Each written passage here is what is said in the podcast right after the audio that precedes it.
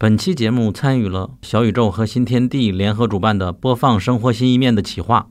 从现在起到十月十三号，如果你去上海的创智天地大学路、瑞虹天地太阳宫和虹桥天地，会看到小宇宙布置的有关播客生活的线下展览和装置。同时，小宇宙还特别邀请了《英美剧漫游指南》和路人抓马、艺术叨叨、凑近点看、来都来了、新景湖端会议、不可思议、响声播客、金汤力电台。共九档播客一起以播放生活新一面为主题，自由发挥，来聊聊生活的多样体验。欢迎大家收听。当然，看美剧本来就是新生活的一部分。本期我们就以今年的艾美奖为契机，来聊聊我们的追剧生活。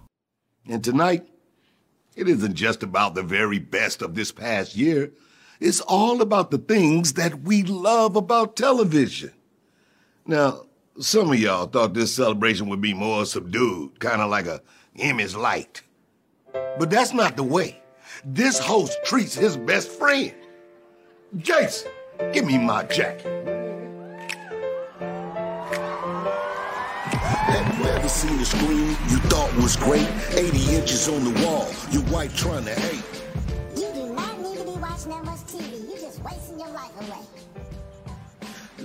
这里是英美剧漫游指南，大家晚上好。今天是中秋的第二天，也是北影节的第 N 天，同时也是土耳其影展的第 N 周。啊，土耳其影展也是导致我们今天这场直播活动在十点钟才开始的一个原因，因为我们在场的七个人里边有三个人都看完了西兰的电影才赶来录音，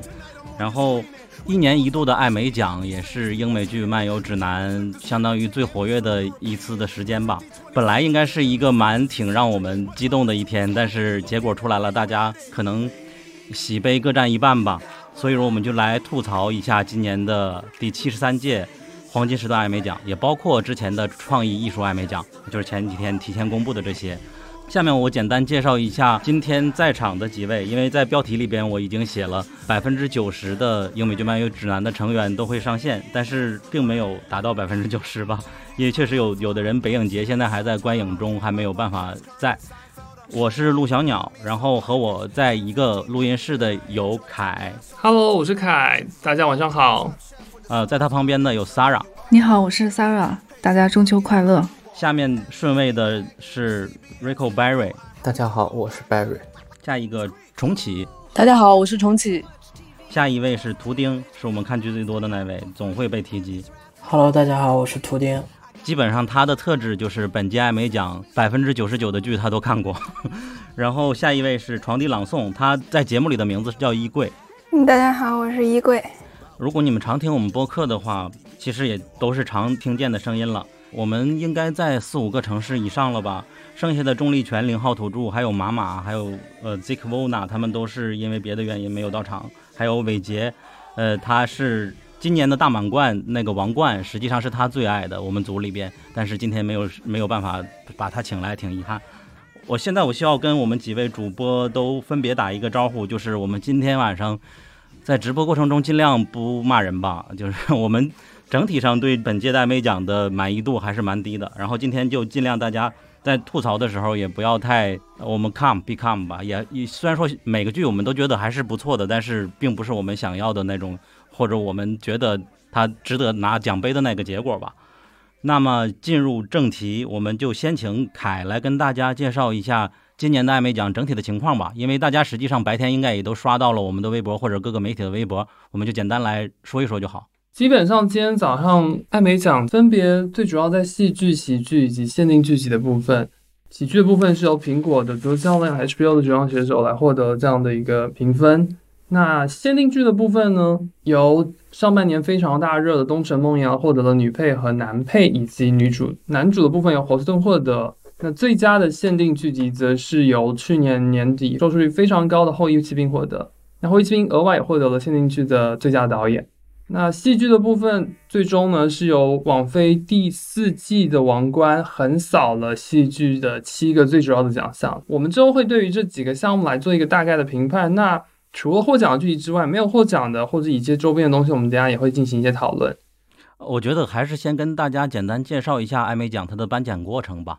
就是今天早晨我们都是七八点钟都醒来相继的，然后全程跟下来的应该是凯和图丁，还有衣柜啊。衣柜他今今年负责了我们发布相关的微博。呃，我觉得很大的一个感受是，随着这三年开始，大陆对那个艾美奖的不合作或者算是变相的一种封杀，我们。你你回到今天看到我们的美剧公众号没有几家在发今天的艾美奖颁奖盛况了。早晨直播的时候也很难在大陆的地方看，然后我们早晨甚至是通过凯他自己能看到，然后他用 Zoom 给我们直播录屏来让我们听到的那种结果来做的，就特别的。去年印象深刻的是。呃，图钉一直在 YouTube 上刷，就大家可能你如果在国外的话，想象不到这种场景。图钉是一直在 YouTube 上刷不同的链接，而且那个 YouTube 上它不和艾美奖是有合作的，也是用户自己去在直播，所以说导致 YouTube 会一直在识别哪里在直播艾美奖颁奖礼，然后给它屏蔽掉，可能刷个二十分钟就要换一个信号源，然后我们就一直在游击战。今年更苦，许多人都看不到画面，当然那些资讯博主，海外的资讯博主可能就能第一时间看到了，而我们获得资讯许多时候是靠。Twitter 等等的来看他们第一时间发什么来发的，然后他的颁布的奖项的顺序呢，大家也都知道是按呃先不重要或者是先没那么受人关关注，我不能说不重要的角度来发的。最开始颁的是喜剧的奖项，然后后来有呃 drama，也刚才凯说它是戏剧，实际上它更广泛的名字应该是剧情类剧集的奖项的一部分。剧情类剧集的大奖是在最后颁的，以及 limited series 就是。呃，限定剧的奖项也是开始颁了一部分，但是大奖是在最最后颁布的啊。我们今年也看到了，其实。在往年来说，剧情类剧集是最受欢迎的，呃，那一个环节。而今年最受瞩目的一个环节是限定剧的剧集。它在之前的名字叫做迷你剧嘛，他们是隔了几年就会改一个名字，然后会有一些制度上的调整。它都是根据当年或者那几年的剧的整体的竞争情况，它会适时的调整，大概是这个样子的。我觉得现在可以把话筒简单再交给图钉，你来再说一下今天整个刷这个过程的一个感受。嗯，今天的这。个艾美奖它的颁奖顺序确实是我没有想到的。呃，按照之前的一些惯例，一般是先喜剧，再限定或者是诗选电视电影这一类，最后是剧情类。那今天基本上是像刚才凯也说过了，呃，基本上每一个类别它的奖项是七大类，就是在黄金时段播出的时候是男女主、男女配、编剧、导演和剧集。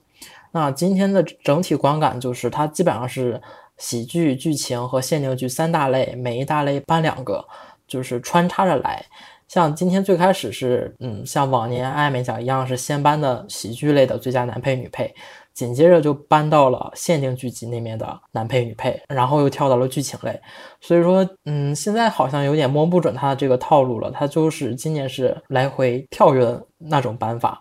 然后最令我惊讶的是，呃，一般来说前几年的艾美奖都是把喜剧类的最佳剧集和剧情类的最佳剧集放到最后两个班，但今天最令我意外的是，他居然把限定诗选剧这一类别的最佳剧集放到了最后最后班，甚至剧情类的最佳剧集都是在他之前颁完的。这个的的确确是我感觉好像是这几年比较少有的吧，今年好像是第一次，我忘记去年是不是也这个样子。如果去年不是的话，那可能真的是这几年来第一次把限定剧这么受到关注的一次。哦，没错的。尤其是我们在节目播出之前发的有关今年艾美奖唯一的一期，就是《地下铁道》的那一期节目。呃，我们都知道，它实际上限定剧那么多，一共几十项的提名，它只提名了一个最佳剧集，无论是角色奖还是技术奖，它都没有提名到。我们都知道，它呃拿到最佳的这种可能性不大，但是确实是整个这个限定剧里边我们最喜欢、觉得它质量最高的一部。但是结果也也是情理之中吧，大概是这个角色。下面一个环节，我觉得我们就直接进入正题吧，用一些偏媒体总结的视角，比如说 比较今年比较有意思的是，比如说《使女的故事》，它一共提名了二十一项，然后零中。当然，这个其实也是情理之中，但是它获得了 历史上最多的提名零中的一个记录了，所以说之前是没有过的。再就是整体上一看，就王冠包揽了剧情的剧集的几乎所有奖项，还是已经是完全的所有奖项。所以听起来就挺无聊的。我觉得剧情类可能会瓜分的比较平均，我没有想到会一家包揽的这种感觉。所以他当时颁布出最佳女主又是王冠的时候，我就有一种不好的猜测。我觉得可能这个剧情类就全是王冠了。但是我的内心是并不希望王冠拿最佳男主的。这个稍后如果提到，我会具体说我的看法。所以当他拿完了最佳男主，那我就觉得那基本上最佳剧集就是王冠没跑了，就要横扫就扫彻底一点。那果然他最后就扫得很彻底，就是呃剧情类的七大最重要的奖项全部都被王冠拿走了。我记得你当时好像说了什么，比如说所有的奖项那么多的奖项，它最终只覆盖了七部剧，这件事就挺无聊的。我觉得今年无聊也就无聊在这一点啊，对，确实就是呃，因为呃分三大类嘛，每一大类总共七个奖项，也就是说总共二十一个奖，二十一个奖，大家如果现在手头有最后颁奖的那个结果的话，你可以大概算一下，这二十一个奖其实总共就是七部剧。其中喜剧和戏剧十四个奖就分给了三部剧，所以说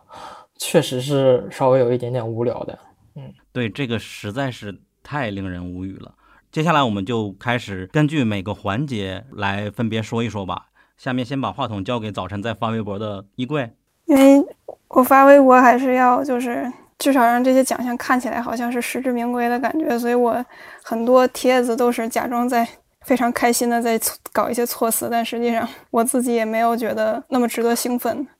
甚至有一点点吐槽的意味在里边了。啊，限定剧、诗选剧加电视电影，就是首先虽然我对这个分类很困惑，但是而且而且汉密尔顿它一个舞台剧的官设，它作为电影的形式发布在了这个地方，我挺也挺困惑的。但是看到说他有提名的那几个奖项。就完全没有中，我也很奇怪，就感觉不至于吧。至少从表演上来说，汉密尔顿怎么也得有一两个获奖的。虽然他这个分类确实是我不太能理解。嗯，汉密尔顿也是我们当时是逐个歌曲来盘点了一个整个从汉密尔顿就美国的 历史，用上下两期节目来做的嘛，确实也是我们很喜欢的。而且今年的北影节那个住在高地 In the Heights 也是汉密尔顿团队来打造的一个音乐剧嘛。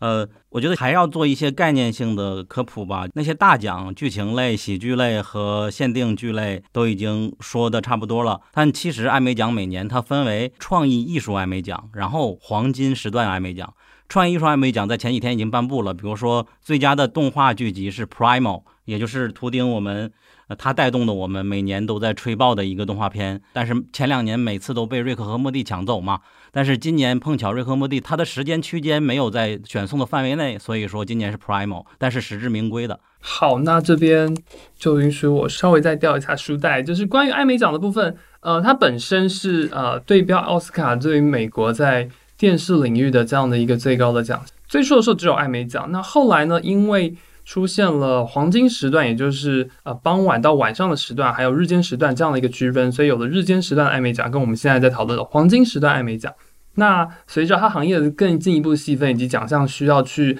更进一步去激励行业的进步之后，衍生出来就包含今天我们在颁奖典礼当中，今天早上公布的这个黄金时段艾美奖，以及呃技术导向的。关于一些剧集细节上的，或是一些稍微比较小众的一些类别这样的一个奖项，也就是我们今天现在想要跟大家提前介绍的一黄金时段艾美奖的艺术创意奖项的类别。那它的涵盖其实包含了我们刚刚提到的动画，或者是一线的电视剧集当中个别的音乐、摄影或是编舞，乃至于选角、服化道的这一系列的这样的一些奖项。那在创意艾美奖的部分呢，这一次最大的获奖者是《后裔弃兵》，他总共获得了九项大奖。那《曼达洛人》则是在服化道的各个领域全面发挥，他获得了总共十九项的提名。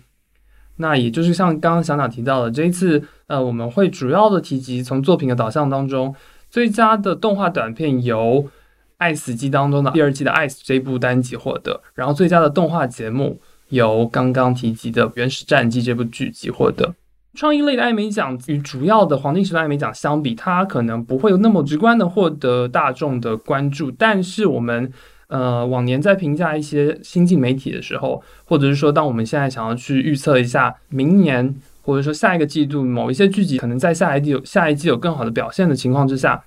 在现在流媒体以及各个资本巨头入驻的情况之下，剧集在孵化道上的要求已经越来越高了。所以像今年，其实我们可以看到，在创意艾美奖的部分，包含呃苹果、呼噜还有迪士尼，尤其是迪士尼，这里要提到的是迪士尼的《旺达幻视》和《曼达洛人》这两部剧集，在创意艾美奖上面是有许许多多的提名，然后《曼达洛人》也是获得了非常非常多的奖项。所以说，呃，这可能是也从另外一个维度，当我们在评价好作品，或者说在评价呃电视工业的一些细节的程度的时候，创意艾美奖也是可以来进行了解的一个很特别的细节。那呃，除了刚刚提到的，就是包含选角啊、动画、服装这些部分之外，因为动画、纪录片等等这些作品，它完整性的奖项是放在创意艾美奖当中，所以呃，其实也是相当值得关注的。创意艾美奖还有一个纪录片叫《鲸鱼的秘密》，也是伟杰非常喜欢的一部纪录片，很值得推荐。《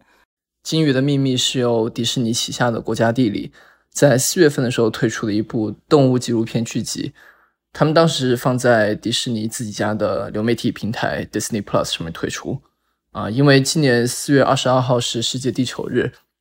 所以其实当时在那一段时间，各大平台都是有不同的跟动物题材相关的纪录片作品有放出来。比如说 Netflix 当时是有推出《生命之色》这部作品，然后苹果也有推出像《地球改变之年》这一部纪录片，还有他们的《夜色中的地球》和《小小世界》第二季。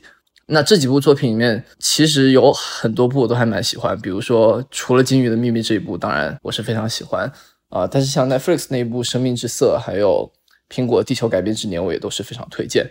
那回到这一部作品的话，啊，我觉得它最大的噱头应该就是他邀请到了詹姆斯卡梅隆来做监制，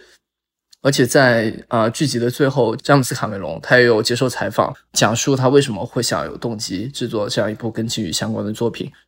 如果观众是有对这样的题材感兴趣，跟随整个拍摄队伍去到世界各个地方，跟随不同鲸鱼种类的足迹的话，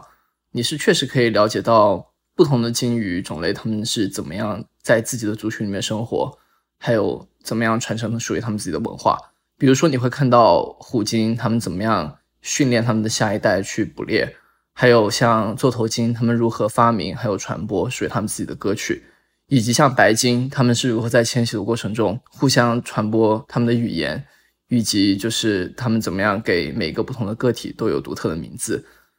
这些对于我来说，当时我了解到，我都是觉得非常震撼。再加上啊，整部片的制作，他们邀请到的啊一些专业人士的解说都非常的优秀。这部作品它无论从制作还是从内容上来说，我觉得都是非常顶级的一部作品。所以说，在今年能够拿到最佳纪录片剧集的奖项，我个人也是非常开心。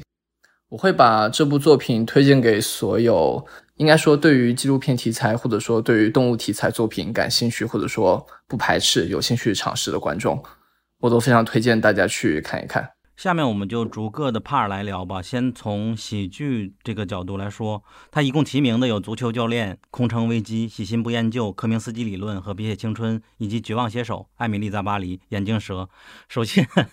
感觉我们被吐槽最多的可能就是《艾米丽在巴黎》了，但是它也是在国内外都最火的吧。然后他曾经也传出一个绯闻，就是为了他做公关，然后请艾美剧组去住了一个价格很贵的酒店，还是怎样的一个事情嘛，被传出来很大的负面。OK，容我更正一下，想想刚刚提及的，就是关于艾美丽在巴黎的相关的这样的传闻，呃，其实是来自于今年上半年的时候，当金球奖背后的那个好莱坞国际记者协会相关的这样的负面传闻传出之后所提及的。那当时的新闻报道的是，网飞的高层，呃，通过高级的旅行这样来宴请了金球奖背后的评审团队。那艾美奖的评审团队目前是没有相关的传闻了。但是他如果能够让艾美丽在巴黎入围，那实在是很难不让人去联想到是不是网飞丑闻爆发出来之后，其实相关的公关预算没有用完，所以包含我们现在要提到艾美丽在巴黎，以及之后的后面会提到的那一部也入围了最佳剧情类剧集的《布里奇顿》。对那部剧集，其实我们后面也会讲，这两部在网飞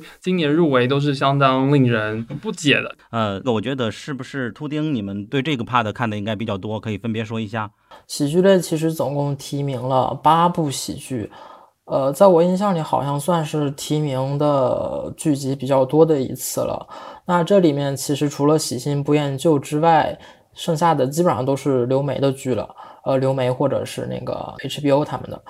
那这里面确实，《艾米丽在巴黎》是我当时做预测的时候直接 pass 掉的一部剧，因为这部剧确实它在，呃，它虽然。孵化到挺好的，但是它真的在外网引起的反响并不是很好。即使你现在去 IMDB 或者烂番茄还是 Metacritic 去看它的评分，它也是很不好，而且给差评的人批评的也比较狠。嗯，这部剧其实怎么入围最佳喜剧的，我到现在其实也没有搞懂。如果真的要说的话，可能那个传闻也许是真的。And the Emmy for Outstanding Comedy Series goes to Ted Lasso.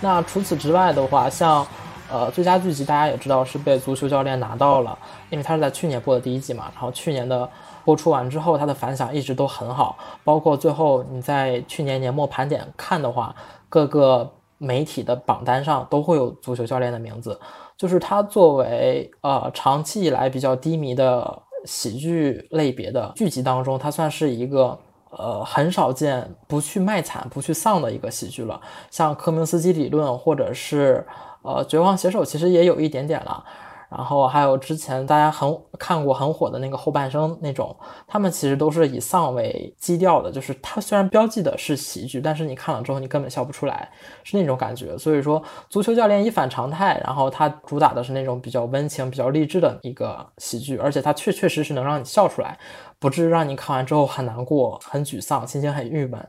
所以说他的成功，我觉得也是情理之中的吧。而且，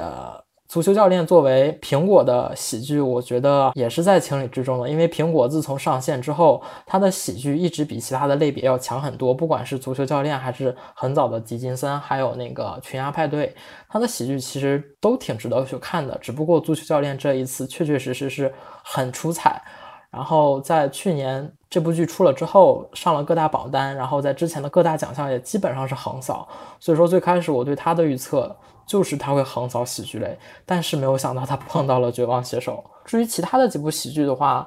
呃，《喜新不厌旧》这部喜剧的话，如果你经常关注艾美奖的话，你会发现他经常提名剧集，不管是剧集还是男男主女主，他都会提。但他确实是 一直都。不获奖就是陪跑的状态。至于剩下的几部剧的话，嗯，怎么说呢？各有各的特点吧。科莫斯基理论一直没有拿奖，其实稍微有一点点遗憾。我有点印象不是很深刻，他之前拿没拿过演员的个人奖？但是剧集他确实一直没有拿过，但也已经完结了吧？所以说，就看还有没有机会在其他奖项上努力一下了。足球教练这个剧是我们在去年评年终盘点的时候发现，苹果这个剧它在许多的榜单里边常见。然后我们当时实际上给了一个结论，就是去年许多的剧都是治愈系的，就是疫情相关的剧。呃，刚才图丁说的纯粹的快乐这种剧涌现了，因为之前是马男呀，或者是让您觉得很丧，而泰拉索这出现来看起来清新，但是确实抚慰了许多人心。然后他。呃，我看过一集，就是觉得蛮好笑的，是这种程度的一个剧，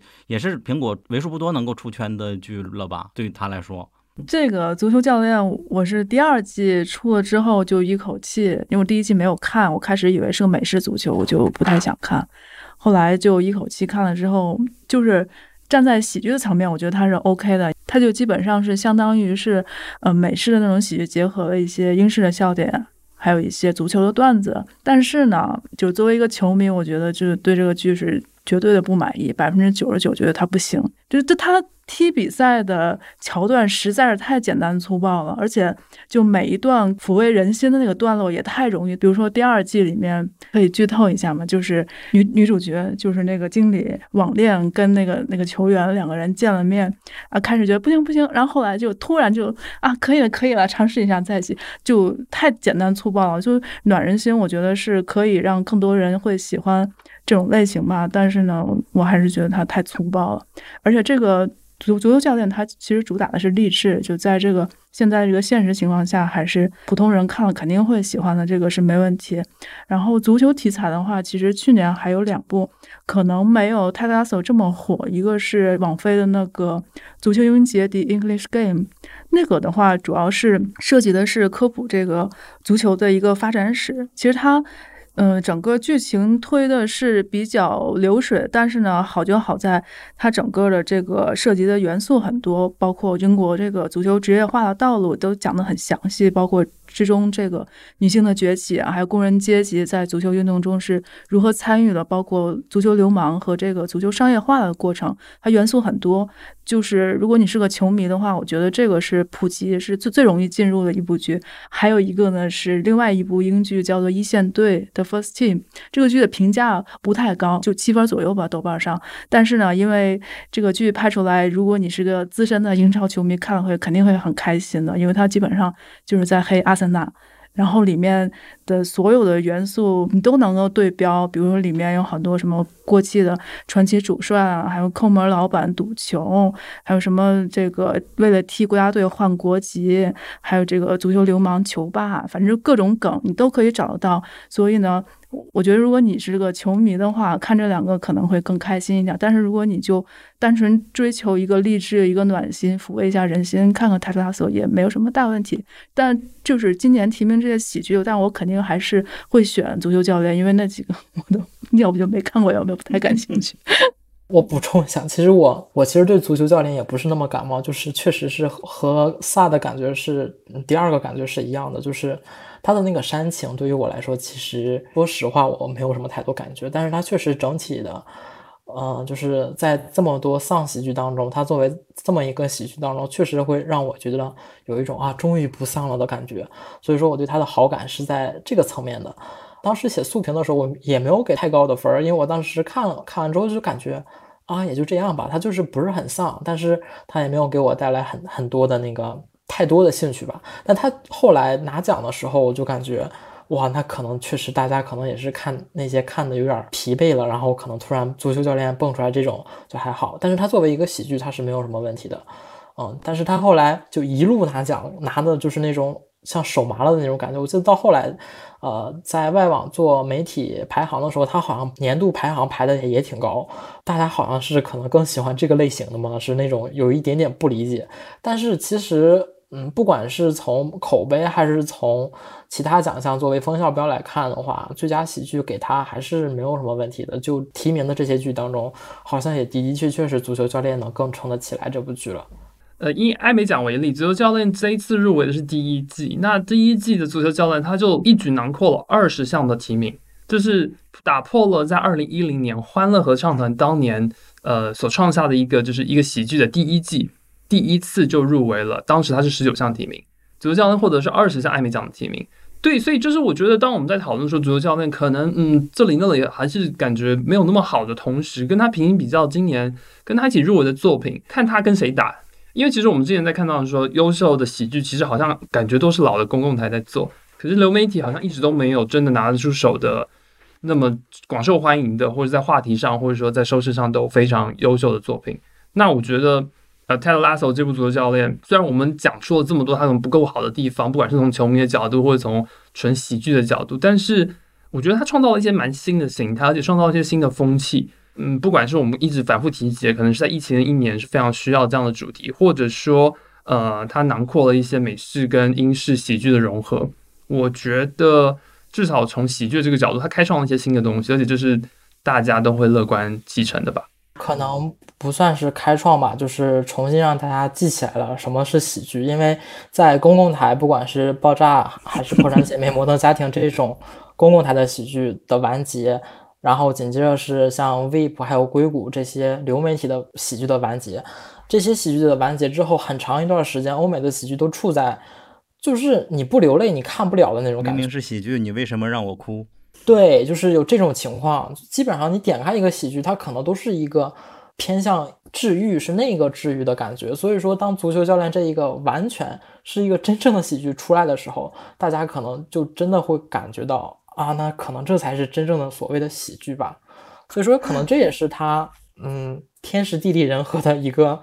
一个契机吧。我觉得应该可以这样说，就是在播的喜剧当中，泰拉索应该算是。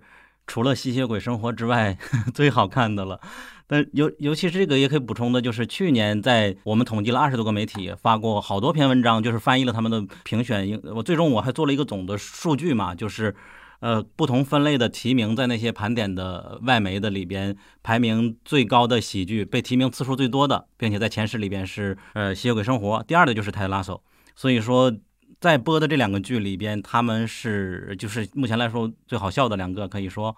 然后《吸血鬼生活》它之所以没进，和瑞克和莫蒂一样，是因为它生不逢时，没有机会参选，它那个时间对不上。刚才说的就是现在这这几年丧喜剧比较多嘛，然后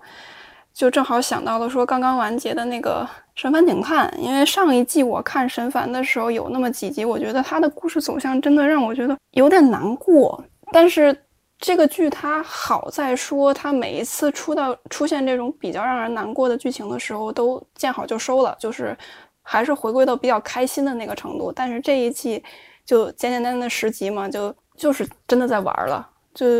玩的成分更多一些，让大家开开心心的完结了，这也挺好。刚刚我们是横向对比，足球教练确实是很不错的。但是如果纵向对比和历史的暧昧的最佳喜剧来比，它确实也是有点一般的。你看，毕竟出过《Fleabag》，就是《伦敦生活》，甚至《巴瑞》，呃，那个英剧也是非常好笑的。然后他们是相继拿了双奖吧，艾美奖和金球奖都有过，都是很推荐的喜剧。这个真的是很非常搞笑，可能也是丧，但是真的好笑。这种再就是《吸血鬼生活》，它肯定是打不过其他这几部剧的。但是横向对比，目前还是很不错的。当然，大家我我一直想吐槽苹果，就是它他不可能做丧的东西。苹果公司做的东西都是向往美好生活，你好，买我的东西。我不知道这个是不是谬论啊？但是他做的所有剧，我都觉得就这样了，包括狄金森之类的，就是就永远不会让你刺痛，他只能就逗你一笑，让你感觉生活很美好。呃，库克的笑脸就飘在你的面前。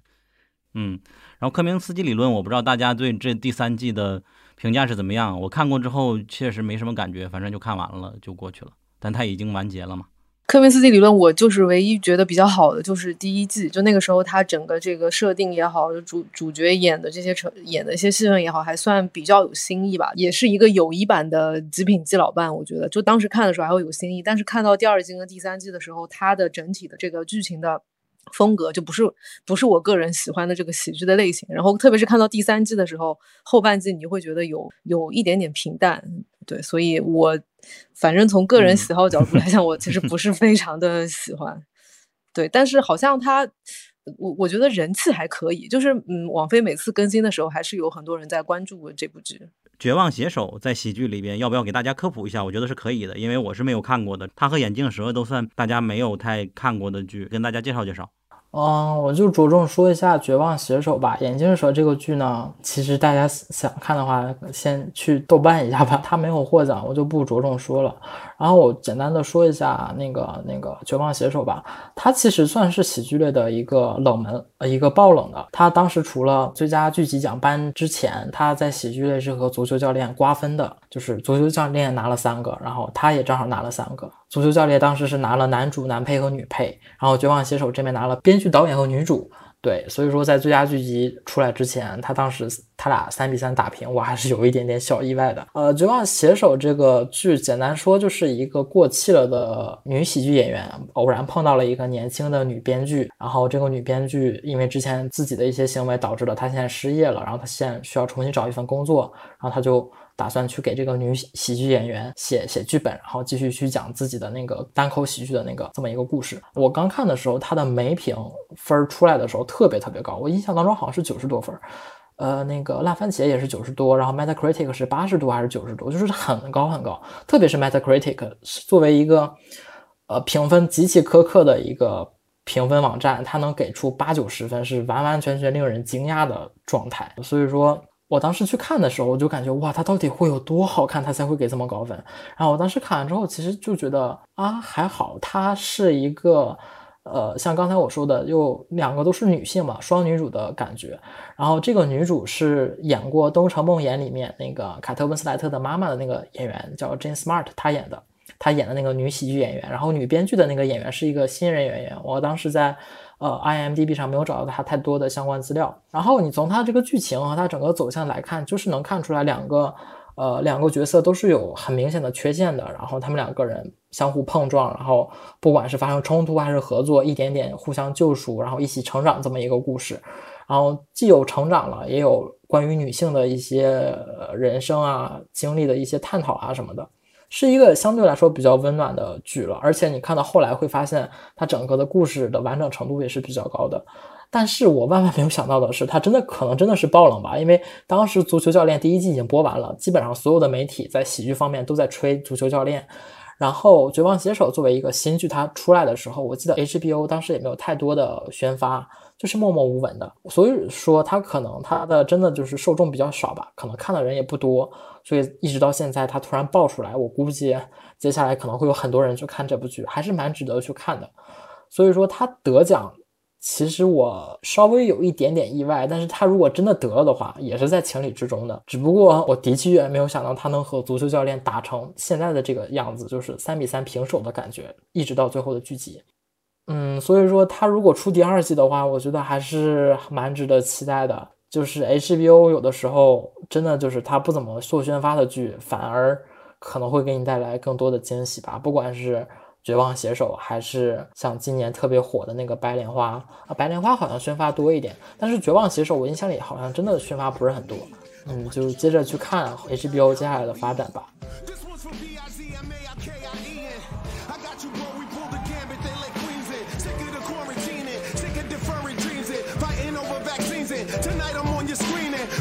Up on TV, got these famous people screaming. We came to flip the script and take Emmys from Europeans. With 50 20 Cedric to Emmy stages to Cedric. My job is to inspire you looking at where you headed. 你好，我是九号 AI。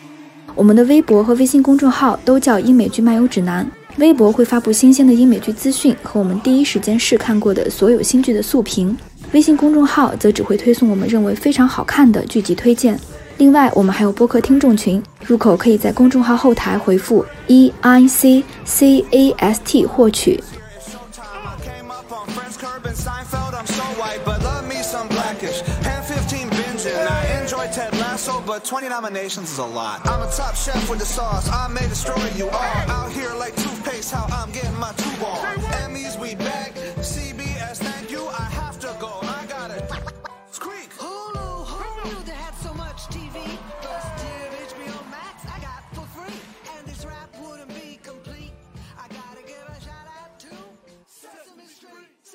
下一趴就剧情剧开始吧。呃，我先说一下名单：黑袍纠察队、布里奇顿、王冠、使女的故事、恶魔之地、曼达洛人、姿态、我们这一天。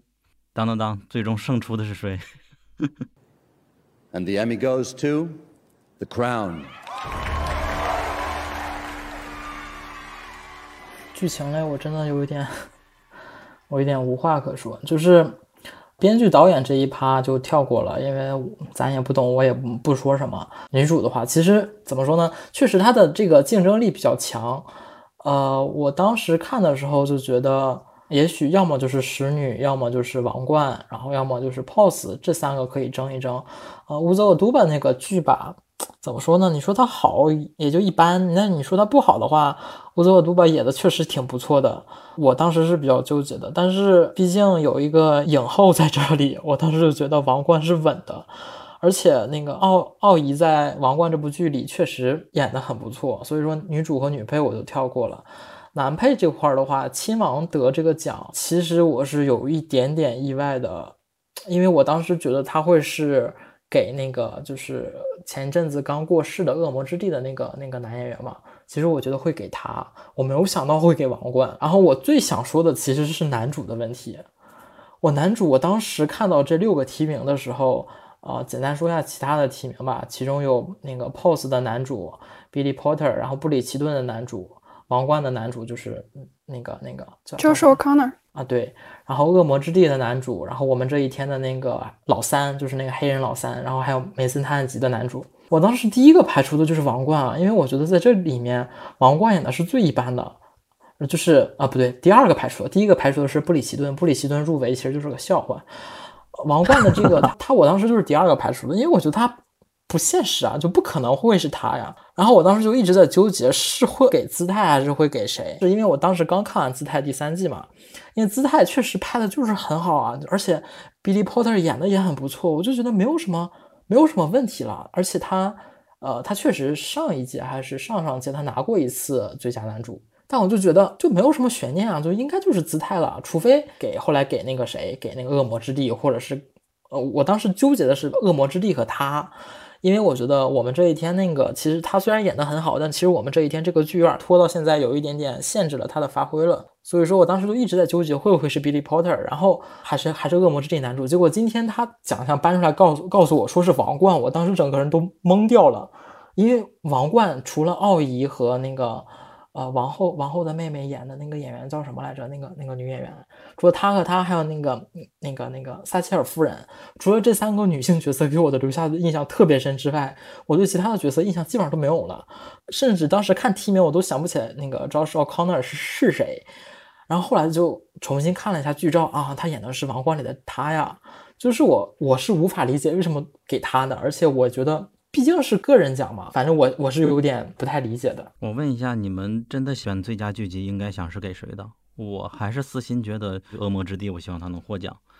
我不知道你们怎么选。这次剧集奖，我记得当时我和凯的预测是啥来着？我们是排除法排的，就是布里奇顿和 The Boys 是肯定不可能的。然后曼达洛人其实我觉得也够呛。我当时是在他的那个提名图里面的右面四个当中纠结。我觉得恶魔之地其实他如果拿了，我不会特别意外，但是我觉得他拿奖的概率很低很低。所以说我当时觉得肯定是右面四个其中一个。但是我私心是想给姿态的，因为姿态最后一集他作为收尾讲的真的很好。嗯，我也想给姿态。对我真的觉得姿态很好，但可能是因为我那个时候刚看完姿态第三季，印象很深。可能王冠看的时间有点久了，我有点忘了。我平行想要给另外一个呃另外一个视角，就是王冠其实因为它已经开到了第四季，那它是网飞的一个收视大热门，也是近年基本上每次有新季就一定会入围。可是。这个是王冠第一次在戏剧类这么全面性的拿到奖项，因为他前几届跟他 PK，跟他做竞争的，去年呢获得最佳剧集的王冠入围，可是得奖的是继承。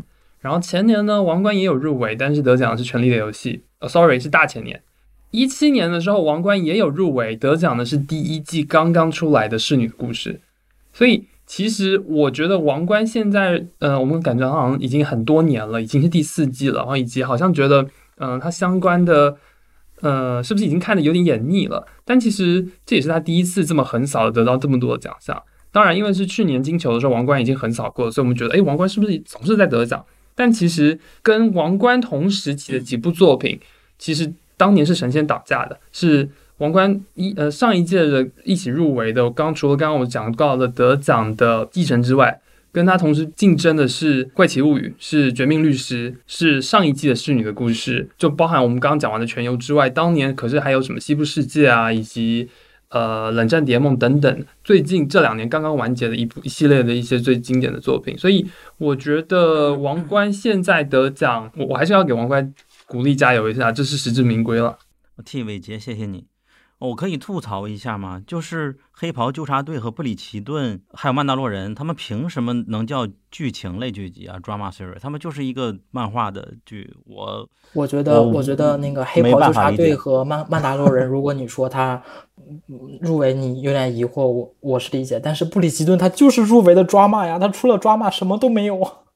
但是它这个 drama，，你说的是国内语境的 drama，，但是实际上它是一个类型，它是剧情类类型，我感觉是有一点更现实因素在里边的。它它布里奇顿这种 drama 是狗血，我感觉可以用另外一个词来形容它，它除了狗血没有别的。对啊，但是狗血不也是 drama 的一种吗？所以说它入围也没有什么问题。关键就是它为什么会入围？我觉得这个是很很令人费解的。就是入围狗血不要紧，但是你要入入围一个。好看的狗血，像这种狗血入围，我是没有办法理解的。但是自从那 Tiger King 开始以后，西方世界他们就天天刷屏在推特上，就是这类型的狗血的剧情就陆续出现，你有没有发现？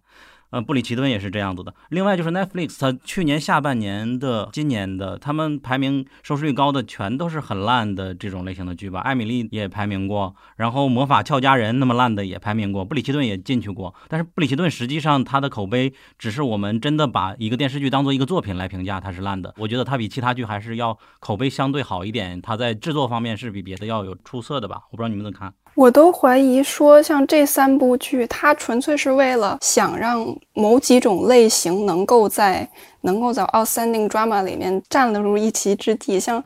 The Boys 黑袍它是漫改嘛，然后那个啊曼达洛人我要怎么定义它？它很像试选剧，基本上一集一个故事，你一季也就大概一个比较模糊的主线。然后布里奇顿就就不说了，刚才已经总结的很到位了。而且明明亚马逊可以拿出来的来参选的更好的剧还有很多，他偏偏就拿出来了一个漫改。我觉得迪士尼是完全拿不出更好的作品，才给了《曼达洛人》一直提名这个 Outstanding Drama 的机会。对，其实像布里奇顿这个剧，它提名当时出来的时候就很令人迷惑。因为确实，网飞这几年像刚才小鸟说到的，它都是以那些比较狗血 drama 的剧，然后就是在一直在吸引观众的眼球，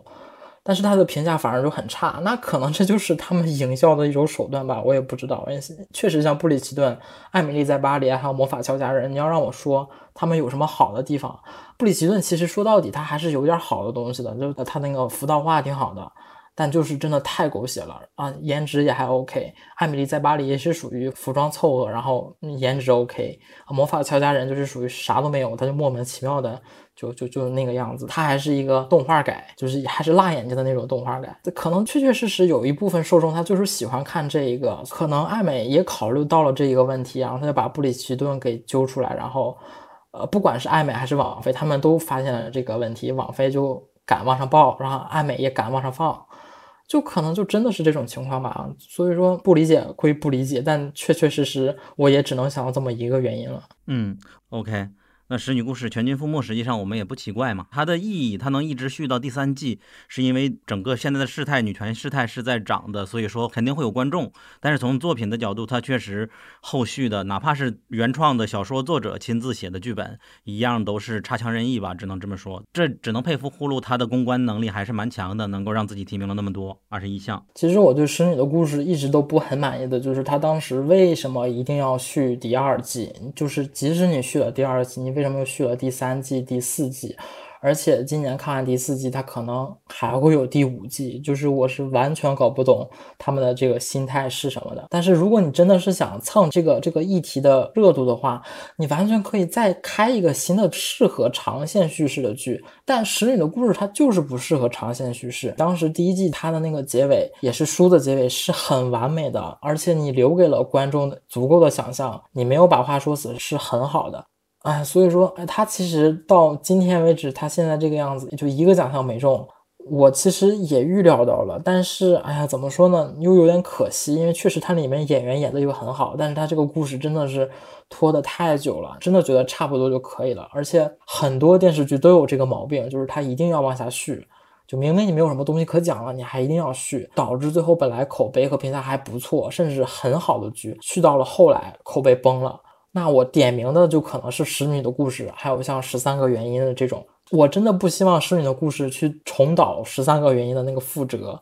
不管是五十二个原因。啊，对，它真的是五十二个原因了，我的妈呀！啊，包括和剧集类同时提名的《我们这一天》也是。其实虽然大家确实被刚开始《我们这一天》这种家庭温馨的这种剧感动到，但是这种感动大家就就一点点习惯了。到后来我看到后来真的麻木了。演员在剧里可能伤感，可能哭，我可能在剧外我都是真的想笑。嗯，真的就是很多剧适可而止，见好就是说，我觉得是最棒的。所以说，为什么大家喜欢《伦敦生活》？我就觉得《伦敦生活》的那个女主菲比真的很懂，她真的就是适可而止，就戛然而止，我觉得很棒，很棒。伦敦生活，我希望他再续的，呃。我觉得这里边我们都是吐槽为主了，但是呃，比如说我们想要推荐的，呃，包括我个人《曼达洛人》，实际上我们单独开过节目嘛，《恶魔之地》在我们年终盘点的时候，也就是我们小宇宙里边右侧，你看选最热那个去年的年终盘点那一期节目最热里边，把它排到了我们认为的第二，所以说对它的介绍在那里边已经讨论过了，这里边就不多说了。然后包括姿态，在我们一九年的年终盘点里边，Barry 也给他做过很丰富的介绍了，这里边也就不赘述了，差不多这样。不是我们不喜欢曼达洛人和黑袍纠察队，黑袍纠察队也没那么喜欢了。但是这里边，因为我们之前想的最佳剧情剧，首先想到就是《绝命毒师》，而这里边的他们就不算我们想象的那种剧情剧的感觉。只是可惜的话，王冠、伟杰他不在，以后我们未来可能也会单独给王冠开好几期长节目嘛，差不多。然后关于戏呃剧情类，我最后再说一下关于姿态的问题，因为刚才那么多提名，我刚才也说过，最佳男主的话。没有给姿态，我是有一点点小遗憾的。姿态作为提名的这八部剧当中，我真的很看好这部剧。呃，《The Crown》就不说了，它都已经包揽了，所以说我就跳过它。除了《The Crown》之外的话，《Pose》的话真的是你很值得去看的剧，而且这部剧三季完结也是一个，嗯，怎么说呢？其实我觉得算短而精吧，它能在三季把整个故事讲得很完整，而且没有什么问题，演员演技也很好，算是 Ryan Murphy 这几年少有能保持水准的一部剧了。好的。那我们进入下一个环节，就是限定剧吧。最佳限定剧的提名，我觉得它就比较分散了吧。从剧集的角度提名是五部剧，我可以毁掉你《旺达幻视》《东城梦魇》《后羿弃兵》还有《地下铁道》。And the Emmy for Outstanding Limited or Anthology Series goes to. Wait a minute, don't make it difficult. The Queen's Gambit.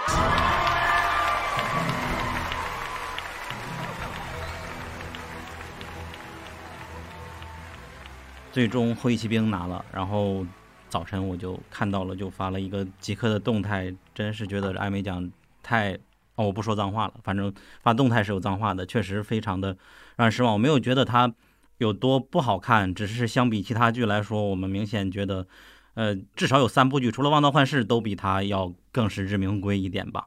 因为从提名的名单来看，我的感觉是，除了《后羿骑兵》之外，我觉得其他的剧拿奖其实都都还算，就是某种程度上的实至名归。但是，呃，《后羿骑兵》呃，不是说《后羿骑兵》本身这个剧就是完全不行，就是从呃题材以及总整体的质量上来看的话，跟其他的。呃，四部提名比起来，我觉得真的是比较的逊色，所以这个结果，反正就是这个结果，感觉是很爱美，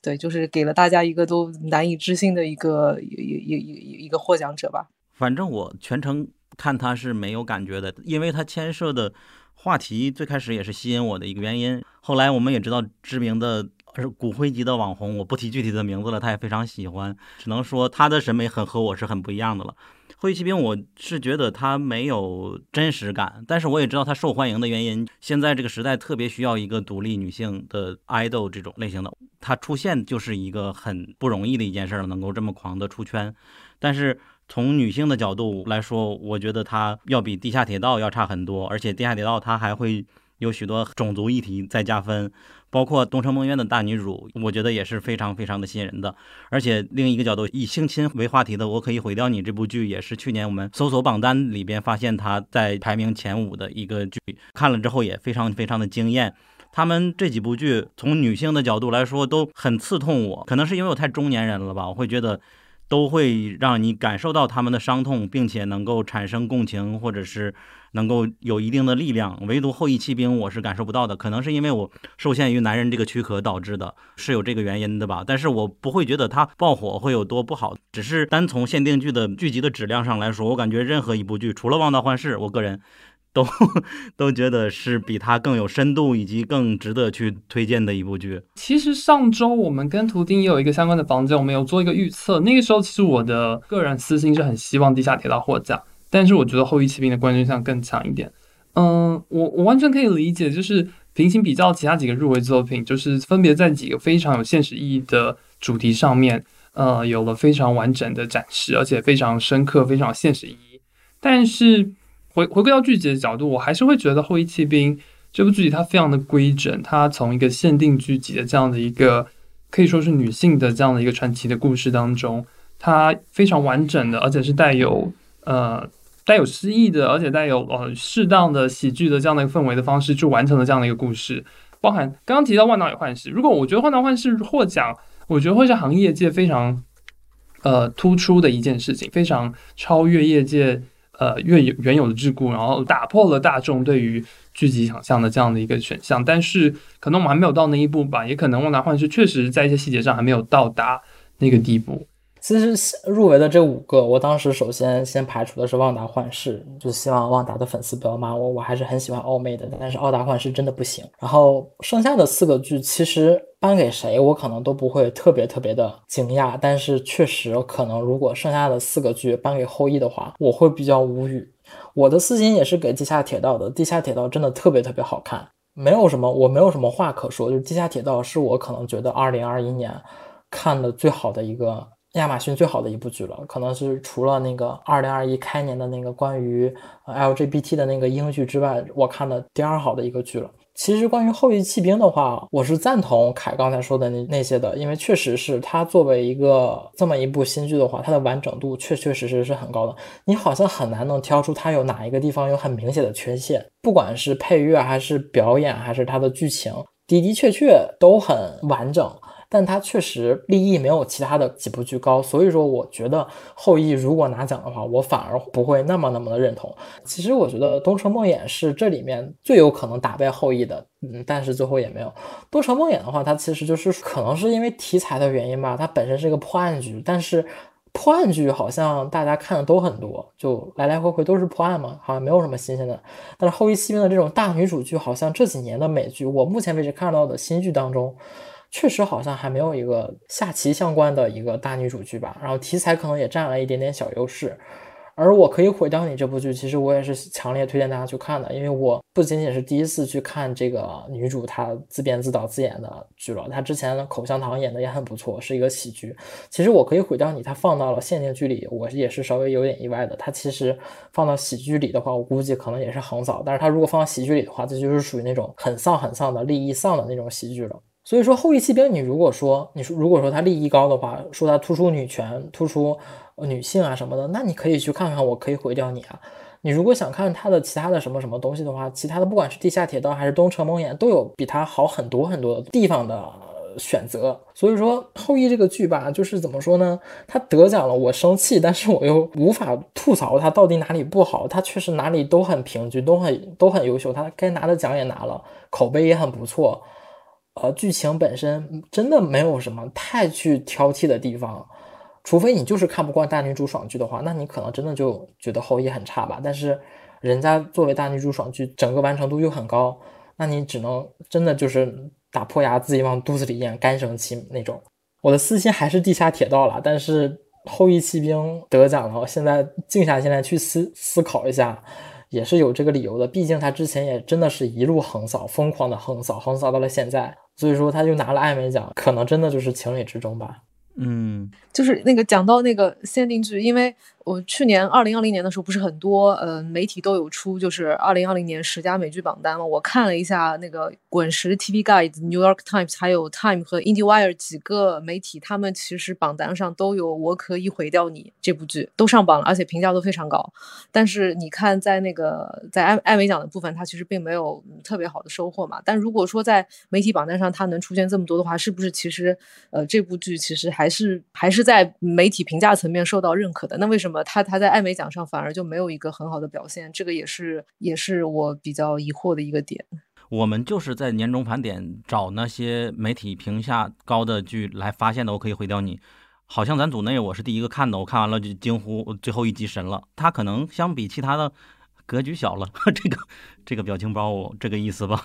这个我真的完全不同意。这这这这这格局，这格局可一点都不小。我我首先觉得对比的，因为性侵题材嘛，那比我们这个 unbelievable 啊难以置信来说的话，肯定难以置信是更大师级别的，而他就更像一个个人的一个自己的经历。然后他咱也都知道，他这个剧是自己的一个经历，然后他本身是一个脱口秀演员还是编剧啊，他自己写的，然后拍出来的，就是。蛮个人的吧，而难以置信里边关于性侵的那些经历就特别的公共，而且它是更写实一点，再加上也 Netflix 人家做公关做得好，就特别的火。我可以毁掉你，他其实获得了那个限定剧的最佳剧本。对，米凯拉科尔本人，因为剧本是本身自我经历的一个改写，而且自编自导，所以就是他有入围最佳女主。然后他同时获得了最佳的编剧，那最终限定剧可能没有办法跟更加完整的剧集来做比拼，我觉得不算是失败，但是也算是情理之中，就是略略有点遗憾吧。呃，也不遗憾。听到这里，我突然间觉得那个后羿骑兵拿这个奖比较稳妥，就是我可以毁掉你这种偏小众但是质量很高的剧，就是不拿艾美奖也也也不错。对，感觉艾美奖配不上他。呃，现在发现我们是可以通过一个统一视角来看这几部剧的。我可以毁掉你是女性，旺达幻视也是旺达为主，东城梦魇也是女性，后羿骑兵也是女性，地下铁道一样也是女性。实际上这个角度我们就可以排除在外。然后从质量上来讲，我还是觉得《后翼骑兵》怎么都到不了。我刚才翻了一下自己的豆瓣的短评，我觉得它最大的问题就在于它不是真实的故事改编。但是它拍的第一集，我真的特别喜欢。它就是让人以为是一个真实的传记改编，但如果它是真实传记改编的话，我真的一句话也不会说的。但不是真实，我就从开始我就没有带入这种感觉。我当时写的真的好刻薄呀，我可能未来可能又会被骂吧。我说情节 如走过场。角色都是工具人，整体观感就是太过浮夸了。他命运非常凄惨，却传达不出伤痛感。关卡的设置特别多，但就没有体现出多难。他就抽根烟，睡个男人就过去了。所有问题只需摆摆 pose，冥想就能轻松解决。你觉得这是回归传统吗？我是觉得不太认同的。包括最终的许多事情解决，还是靠贵人相助。高潮的推动基本都靠 BGM 堆叠。呃，什么都讲到了，但是通通都是点到即止。对他最初的预期就是一个我的天才女友，最终却变成了 Sabrina。Netflix 的拍什么片儿都是一个青春片，这是我无法理解的一件事。就是说到青春片，就是我觉得他对青春片那个就是想象力真的是实在是太有限了。就是大家很多人很喜欢的那个场景，就是他有一次科幻要说天花板上不是有一个倒挂的棋盘嘛？我当时真的是差点晕晕死在电脑前面。这这个这个真的是算了，可能史蒂芬金就喜欢这种很很很很古典的，就很。很真的很上古时代，因为你去看，比如说这种与女性甚至是性同意的议题里面，它其实多少会涉及到药物嘛。你看那个 HBO 之前的那部《亢奋》和呃呃，我们刚刚在一直在聊的这个《我可以毁掉你》，它其实对于这种药物对人体的一些心理啊、一些身身体这种状态上的这些反应，它的呈现其实是非常丰富的。你一看那个《后遗弃兵》这种，我就觉得有一点。你有有一点太单调吧，但你心理上又知道说哦，那个情节走到那儿，那肯定会是一个爆点，对，就可能可能就每个人的这种观感上有一点区别，对。好像是果壳还是哪个公众号发了一个关于围棋领域一些女性棋手的一些东西，然后呃，有一个棋手对这部剧的评价是说，这里边最不真实的一点就是我从来没有见过这么礼貌的对手。然后从影院回来的钟立泉零号头柱上线了，你先说吧。他刚刚看了《艾达》，怎么了？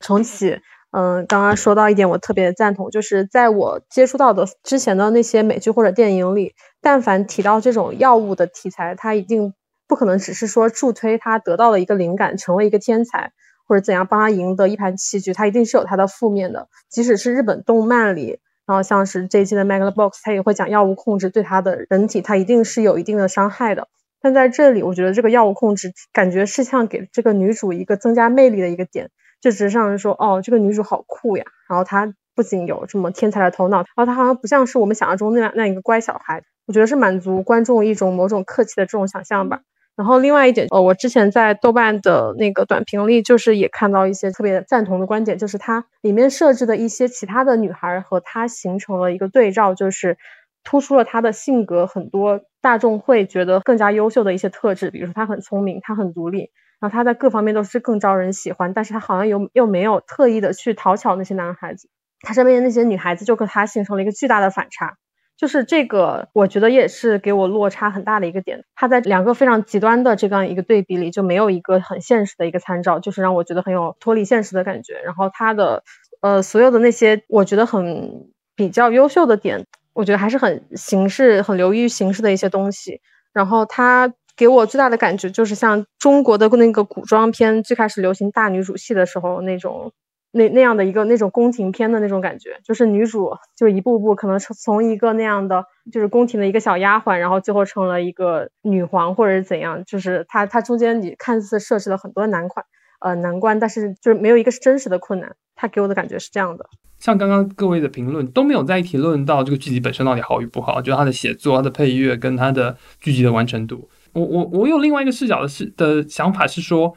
其实，因为我们不会在超英剧集里面去考察它到底科不科学，到底科不科幻。当我们现在在相关的剧集当中一直在去强调它的现实意义，强调它是否是呃与现实的某一个主题做一个相关，或者说它是不是呃非常真实的去呈现了这个世界。我我就是在思考的是这个跟嗯看电视剧或者看大众媒介，希望有俊男美女，希望有呃撕逼或者狗血的剧情的那样的一个偏好，是不是类似的？当我们在觉得布里奇顿不配是最佳剧集，觉得艾米丽在巴黎凭什么入围最佳喜剧的时候，那我们对于这样的，比如说某个剧集的现实意义，或者某个剧集它是否写实，是否有在呃各种进步议题上面都全然的得到足够的进步的精神的彰显？我们是不是也掉入了那样子一个就是脱离剧集本身，呃，光对于某个议题的追求，或者关于某一题对于一个作品的评价，它的占比的额度是不是已经更大了？那这个大与否是不是是合适的？我觉得这其实是可以思考看看的。所以其实我会觉得回归到剧集本身，我我其实当然我没有完全认同，但是我听得懂史蒂芬金或者说一派老派的呃剧作家或者是相关的导演，他们为什么这么喜欢。我觉得在完成度上，《后羿骑兵》是在几部作品当中是最完整的，所以我不会认为《后羿骑兵》是在其他剧集的队里面，我不会认为他入围了艾美招牌就砸了，或是怎么样的。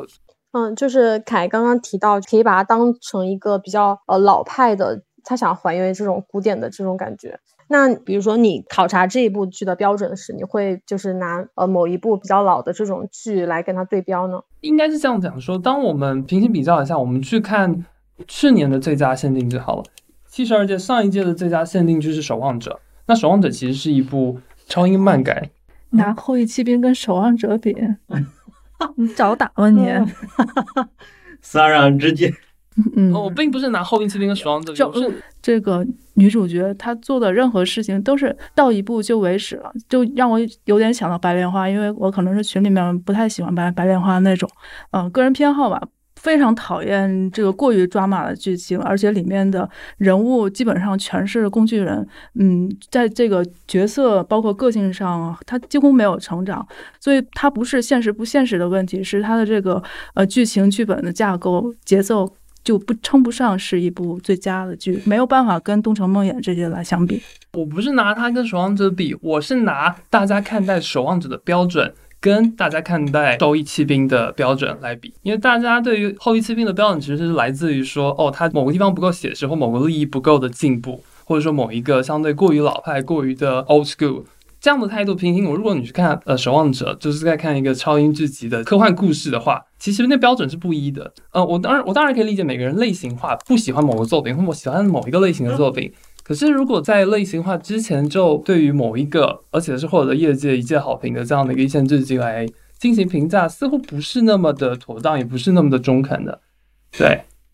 哦，我还是要总结一下，呃，图钉先 hold 住，等我 先来，嗯。其实我觉得凯是陷入了一个诡辩，因为他反驳的是，好像后羿骑兵，我们说它题材不是真实的，而不是这样子的。呃，就算是守望者吧，它虽然说是一个完全漫画改编的，但它是给我们现实感的啊。另外就是使女的故事，它完全是架空的一个事情，但是我们也知道，它给我们的感受全都是真实的，我们感觉未来就在发生，而。我们无无论它是题材是什么，无论它讲的是怎样的一个叙事手法，最终的结果都是变成我观众的感受。我观众感受这是一个现实的危机感。比如说我们之前的《未来岁月》那部剧也是让我们觉得深深的恐惧，但是它目前我没有看到这样的未来再发生。但是我们为什么这么样感到了？包括反美阴谋都是这样子，他们都通过一个架空世界里边的剧情或者架空故事里边的剧情，让我们感觉到。嗯，他真的有在努力，真的有在进步，真的有在跨越一些的困难，而后羿骑兵他是没有的。所以说，你我觉得这是一个诡辩，呃，这不是题材的问题，而是你的技巧导致的，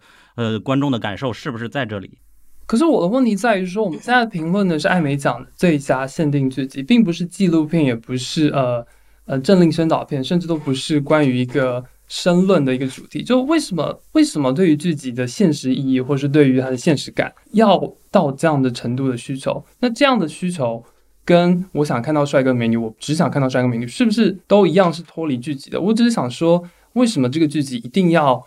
呃有那么强大的现实意义呢？其实我只想插一句话，简单来说，其实就是你看《后羿骑兵》这个剧，它的立意，你看立意更重要，还是想看它的其他的整体完成完成度更重要？你你看的哪个点是一样的？如果你是看利益的话，其实《后羿骑兵》真的在这五部剧当中，它的利益是完完全全比不上其他的几部，不管是东厂还是地下，它的利益真的不够。因为说到底，刚才不管是重启还是那个又有说的那个东西，它其实就是一个大女主爽剧。不管他是想讲女权还是想讲什么，他讲的都不够深。他讲的东西肯定没有像地下铁道那么深。他讲的利益真的很浅很浅。就是你不能去细究它这些东西，你细究你就会发现这个剧就完完全全撑不起来它的这个最佳限定这个名号。关键就是他拿最佳限定，什么是最佳限定？我们是看立意，还是想说看它的完完成度？就是可能有些剧它的立意真的并没有那么高，就是它剧情可能没有什么毛病，演员演技也挺 OK 的，然后其他的就是客观的一些因素，它也没有什么太大的影响，它可能真的就会拿这个奖。后羿弃兵它真的就是完成度，它确实就就在那摆着，而且他之前也拿了很多很多的奖。艾美奖去颁奖，他不可能说他不看之前那些奖的获奖情况。地下铁道他之前没有拿过奖，后羿骑兵拿了一堆。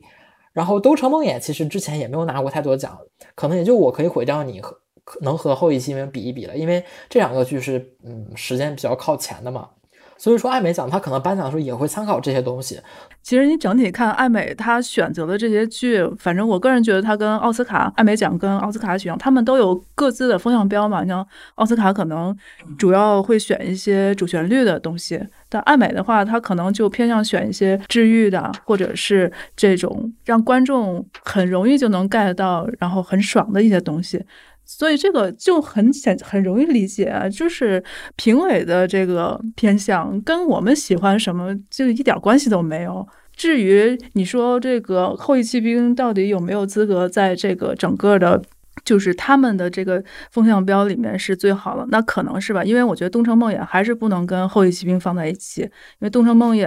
基本上它虽然也是个大女主的剧，但它的这个剧情跟现实意义还是更重一些。好的，让我们先引到《东城梦魇》这边。《东城梦魇》我其实到现在我也不能说是今年最喜欢，到底有多好？我觉得。也倒还好，因为它前面的确很好，但是到了最后两集的确有一些缺陷吧。但它整体的这个情绪方面，开始它可能整个主角的这个情况是分布着这个现实的痛苦，但是它的结局又是相当治愈的，所以它整个的一个角色的走向，我觉得是上半年我觉得是最好的一个。地下铁道我也很喜欢，但是呢，因为我其实我没有那么喜欢现实意义那么重的剧，但是地下铁道整体的完成质量的确很好，在某几集上，我觉得。把它拿出来当做一个电影，那绝对是比这个导演之前的那什么《月月月光男孩》要好得多得多。所以呢，就是我们不要考虑什么现现实意义，就单从我们欣赏一个英美剧、欣赏它剧集的一个质量来说，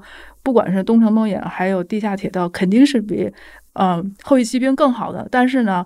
嗯，作为评委他们的考虑，可能他们觉得这个更适合在爱美里面获奖，跟。其他的一些媒体，他们的要选择的一个标准就不一样了。我补一下《东城梦魇》吧，《东城梦魇》的男配，虽然那个 Evan Peters 我真的蛮喜欢他的，我当时看《美恐》的时候就很喜欢他的，但是他拿最佳男配，我还是稍微有一点点惊讶的，因为最佳男配里面六个提名当中，三个是汉密尔顿，当时真的没有想到 Evan Peters 会拿，因为《东城梦魇》里他演了几集啊？有四集吗？还是五集？然后他不就挂掉了吗？然后我当时还在想说，他拿奖的话，他之前演的也就是也就那样。然后我就觉得他拿奖可能够呛能拿。我还在想会是汉密尔顿的三选一，结果没有想到提名了三个，三个全没怼过呃那个伊万·皮特斯，还是有一点点就觉得蛮有蛮有趣的吧。好，我吐槽一句好了。我对于《东城梦魇》的恶意是来自于，因为他刚刚在限定剧集的各个奖项横扫过大半江山之后，他最近放出消息是要续订第二季了。那你凭什么来拿限定剧集的奖项？我这个部分是我让我觉得非常不是非常能够接受的。这个其实历来都有嘛，侦探当年也是这样子，这是艾美奖组委会需要考虑的事情。一旦有这种例子发生，那来年他们可能就变成一个迷你剧而不叫限定剧的奖项了，就是他们会调整的。我就是跳脱开那个剧集本身，因为我在翻过去艾美奖的，就是限定剧这个单类获奖的时候，会发现一个很有意思的现象，就今年入选的这五部剧里面，只有《后羿骑兵》是稍微有点，呃，正面情绪以及。就有点偏正能量方向一点的，就有点像之前国内蛮火的一种大女主爽剧一样，会让你有一种很兴奋的感觉。因为其他剧会相对来说会有点丧、有点低落、有点 sad 的那种氛围。然后我翻了一下，像去年的话是入选的，像是《守望者》《星星之火》《难以置信》《美国夫人》《离经叛道》，再加上前年的，像前年获奖的是切尔诺贝利《逃离丹尼莫拉》，然后《利器》。还有像《When They Say Us》，以及包括一八年的美国犯罪故事《无神》（Patrick Melrose） 还有《沉默的天使》，就会发现前两年获奖的是我们心里所想的那一部，但是《后裔骑兵》这一部对于我来说，它有点像是我们心里可能会有自己的答案，但是心里总会有一种隐隐约约担心会不会是他给拿奖。评委他们可能在参考这个剧本啊，或者说剧情，或者说演员的质量上面话，他可能还更多考虑到这个奖项颁出来所带给一些观众的一些影响，或者说对整个舆论氛围的大环境情绪的一个引导吧。我觉得他可能是有这个考量在里面。因为如果比如说拿一八年来说，像一八年获奖是美国犯罪故事，但如果把一八年的剧搬到现在背景来播出的话，我觉得反而可能是无神 Godless 可能反而会获奖，因为它会代表一种女性的 power，以及包括女性觉醒、独立的一种标杆跟象征，有一定的意味在里面，所以它可能反而会打败美国犯罪故事来获奖。所以我觉得这可能就是。大环境的不同会对评委他们自己在推选哪部剧拿最佳，或者说包括提名入围的时候，他们可能会有一定的考量。这个大环境下，就是因为疫情的原因，再加上呃女性觉醒，今年入选这几部剧里面，可能只有《后裔骑兵》稍微能把大家情绪往积极的方面去引导一下，这样子。因为像 Barry 刚刚所说，就是近几年我们会看到很多可能说，呃稍微有点丧的主题，它一般都会牵扯到女性的议题。比如说《伦敦生活》，甚至今年的《东城梦魇》《地下铁道》，呃，我可以毁掉你。其实我们如果把它用女性议题来归类的话，像《后裔骑兵》，它其实也是属于像大女主剧。就我并不会是说就给这类剧给一个单独的标准，给别的类剧一个单独标准，我会把它们用一个统一的标准来看。在我看来，就是它这个大女主剧并没有给我带来任何的女性力量的这种支持。就比如说，我看很多哪怕是很丧的剧，哪怕它最后是悲剧。比如像《地下铁道》，就哪怕里面的女性一直在抗争，她最后什么都没有得到，得到的是一个非常破碎的结局。但是我觉得我们是可以从中得到很多力量的。但反而是像《后裔骑兵》，我觉得看完之后无法从女主身上得到任何的共情，或者是觉得她可以给我带来榜样或者是力量，这种我觉得完全没有。哪怕像《东城梦魇》，就是女主家她她自己有非常非常多的问题，她有家庭问题，呃母子问题，哪怕和夫妻问题，她的工作也是有非常多的问题的。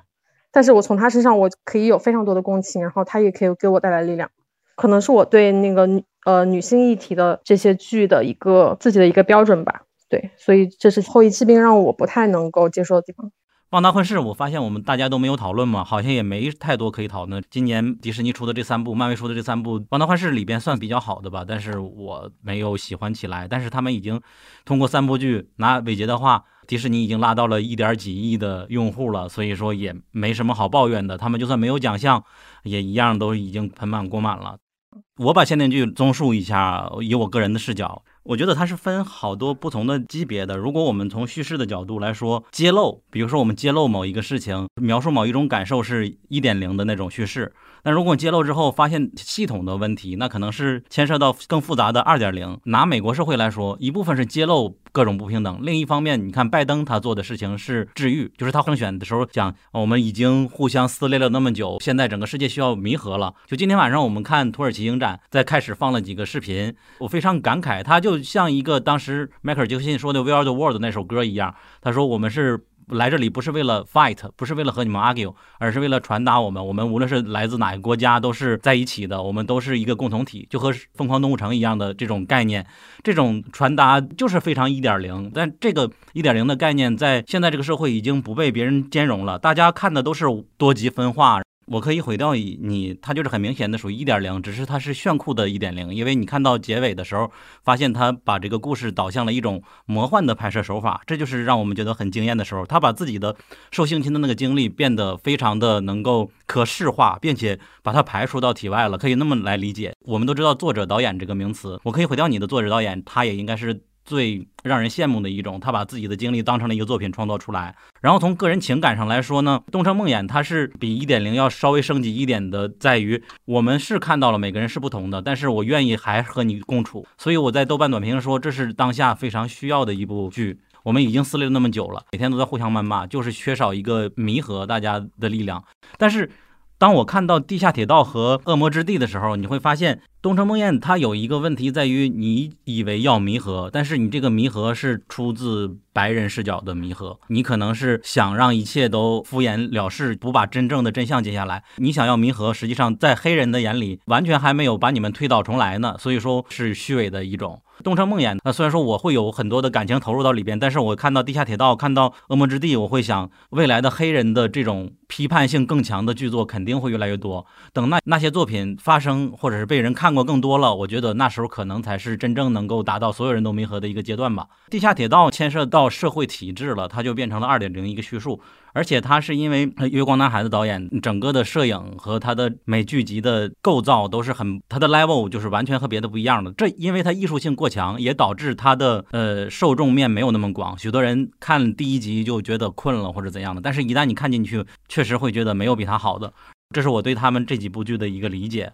因为我们一直都想做一个女性主义剧单，一个观看的 guide。但是随着对女权的了解越来越多，就比如说去年我们刚聊美国夫人的时候，我对美国第二波女权运动、第一波女权运动完全无知。这一年过来才算，我也能在外边跟人科普它到底是怎么一回事了。就在我不了解的时候，我以为我们可以做一个很好的剧单出来。随着了解越多，我感觉越来越难以做出来了。不过刚才这些讨论碰巧今年的限定剧或多或少牵涉一个女性剧单，我在想这期节目是不是可以单独剪出来，就变成我们女性主义剧单的一个开篇。以后我们就可以做一个系列的盘点。然后回到刚刚佑佑说的，他没有得到你的共情，我觉得可能是因为你是已经觉醒过很久的女权主义者的原因。就是太表面的没有办法获得你了，但是我们也知道，之前我们吐槽很多的《Why Woman Kill》这个剧之所以在国内外很火的原因，我们觉得它好像更多都是狗血，没有太多的价值观表达。为什么那么火呢？就是因为好像从女权主义觉醒的角度来说，第一层就是让人看到有很飒的大姐姐，所以说《后裔骑兵》可能是做到了，就导致国内能很火。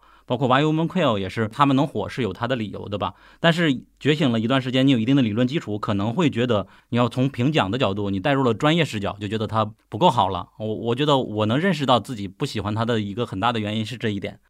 接下来我给大家每人一分钟以内的时间来总结一下今天的节目，我们就结束吧。我觉得吧，爱美虽然说每年都只是开玩笑说，就随便瞄一眼瞄一眼。但我还是觉得，就是它毕竟还是算是一个主流的奖项，所以它传递出来的一个导向，以及包括它之后的影响，可能在今年内，或者可能还会延续到明年的颁奖季。我还是觉得，只要大家自己心里那一套标准不要变就可以了，就不管外界。多么喧嚣，不管这部剧有多么微博热搜式的爆火，只要我们还是能找到我们自己喜欢的，坚持我们自己的审美一个标准就 OK 了。就是每年艾美的获奖名单，大家或多或少都会很想吐槽。但是我觉得，像每一年的提名的名单，就是各个奖项的获得提名的这些剧，其实也是可以去关注一下。因为我当时就是看到最佳限定剧里面有提名到《我可以毁掉你》，然后我才去看这个剧，我就会觉得是一个很好的收获。对，所以就是艾美奖不太重要，你找到自己喜欢看的剧，这个点比艾美要重要很多。嗯，我其实看爱美基本上只是看一下他会最后怎么评价，因为基本上和我心目当中的一些剧可能反差还是比较大的，所以说确实就是像重启说的，你可以作为一个参考，但是完完没有必要完全去依赖他的这个奖项。像今年的话，总共二十一个奖颁下来之后，网飞拿了九个。那其中这九个，七个是王冠。那网网飞它其实抛开王冠，它只拿了两个奖。那你能说王菲很牛逼吗？它可能在奖项上的数量来看确实很牛逼。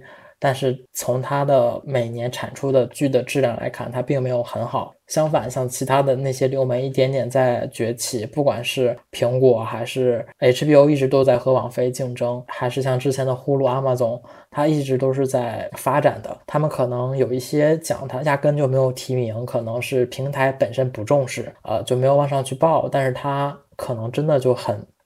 很很优秀，只不过是被埋没了而已。可能也的确需要自己去发掘吧。就是你要是能找到喜欢的了，就去看。他得没得奖就并不是那么重要，只要你喜欢，你觉得他对你的观感产生了一些比较重大的意义，不管是你的观感，还是你的人生，还是你的价值，那其实就是一个很好的剧了。艾美奖其实不是那么重要啊。嗯，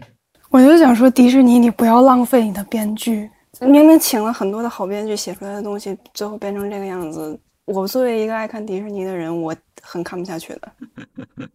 顺着刚刚图钉其实总结了一下今年各个平台在爱美上面的奖项。其实从上半年，不管是我们看剧做节目，或者是跟往几年的入围相比，今年其实总体来上算是一个小年。那 maybe 可能疫情的原因，或是可能是因为传统媒体巨头变动的原因。刚刚大家对于艾美获奖结果的这个部分，我觉得还是蛮想要提供一个视角，是在于说，嗯，因为毕竟艾美奖还是一个相对于有限的这样的一个评选机构所评选出来的奖项。那它的整个评选的制度，包含那个奖项的分类，或者是它评选的怎样的一个结果的跟流程，我觉得相对可能都老派了。嗯，现在有越来越多新的剧集出现，那我们会发现一些奇怪的剧集出现在一些奇怪的奖项类别当中，比如说我们会觉得。嗯，奇怪，布里奇顿怎么可以是最佳的剧情类剧集？或者说，我们会觉得奇怪，为什么汉密尔顿会出现在限定剧集当中？甚至我觉得地下铁道出现在限定剧集都很奇怪，因为我觉得它其实是开创了一些更新的媒体形式。所以，嗯，我觉得。如果我们现在其实进入流媒体时代，看到越来越多新的作品、更优质的作品出现了，不一定要局限在这种传统的奖项的分类当中，甚至不用局限于在它到底有没有获奖。对于一些人在推动社会进步、带有进步意识、带有呃现实层面主题这样的剧集，有入围，其实我觉得就已经是相当大的成功了。因为如果他获奖，其实就代表说这个主题已经获得了主流社会的认同，那它具有进步意义，就在于说。它因为是尚未达成的这样的一个社会愿景，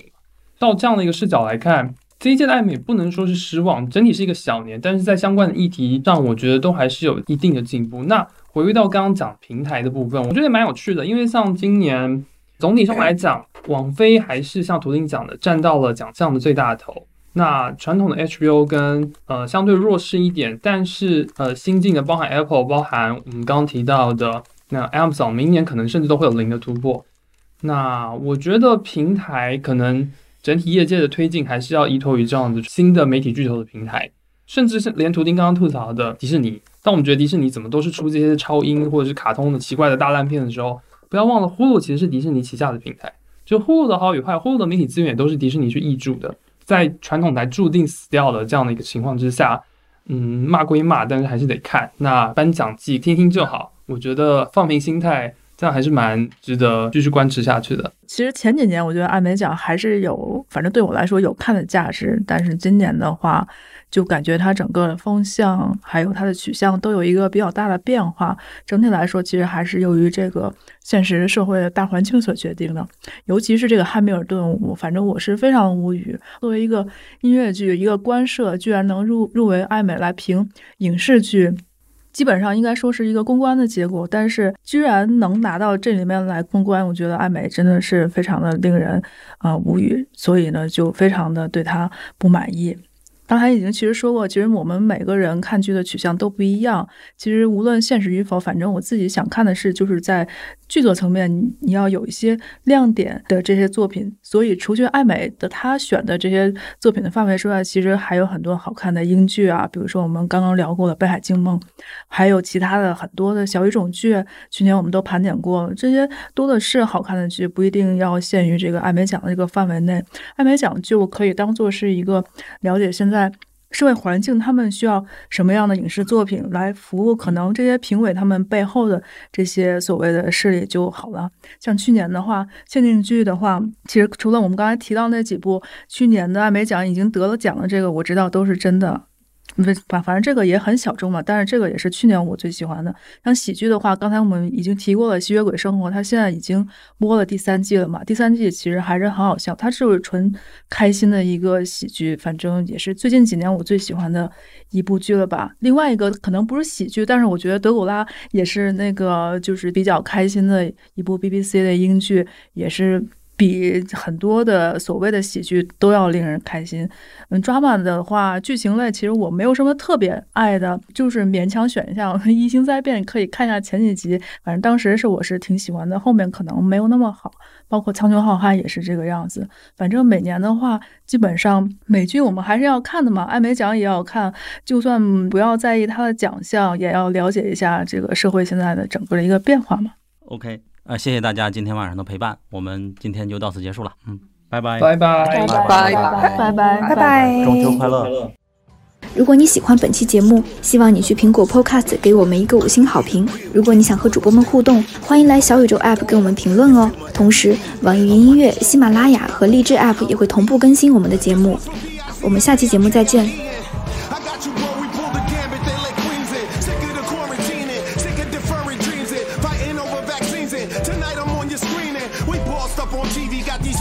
People screaming. We came to flip the script and take Emmys from Europeans. With 50 20 Cedric to Emmy stages to Cedric. My job is to inspire you looking at where you headed. TV, you got what I need. But you say he's just a friend. But you say he's just a friend. Oh, baby, you, you got what I need. But you say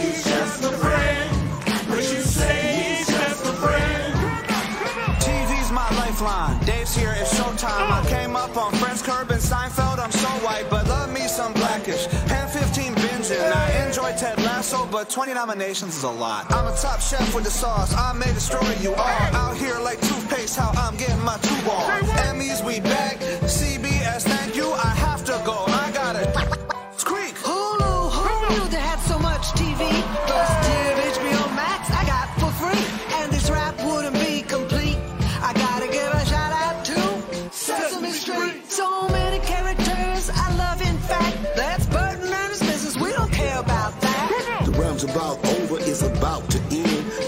Say, TV, you are my best friend. You got what I need. But you say he's just a friend. But you say he's just a friend. Oh,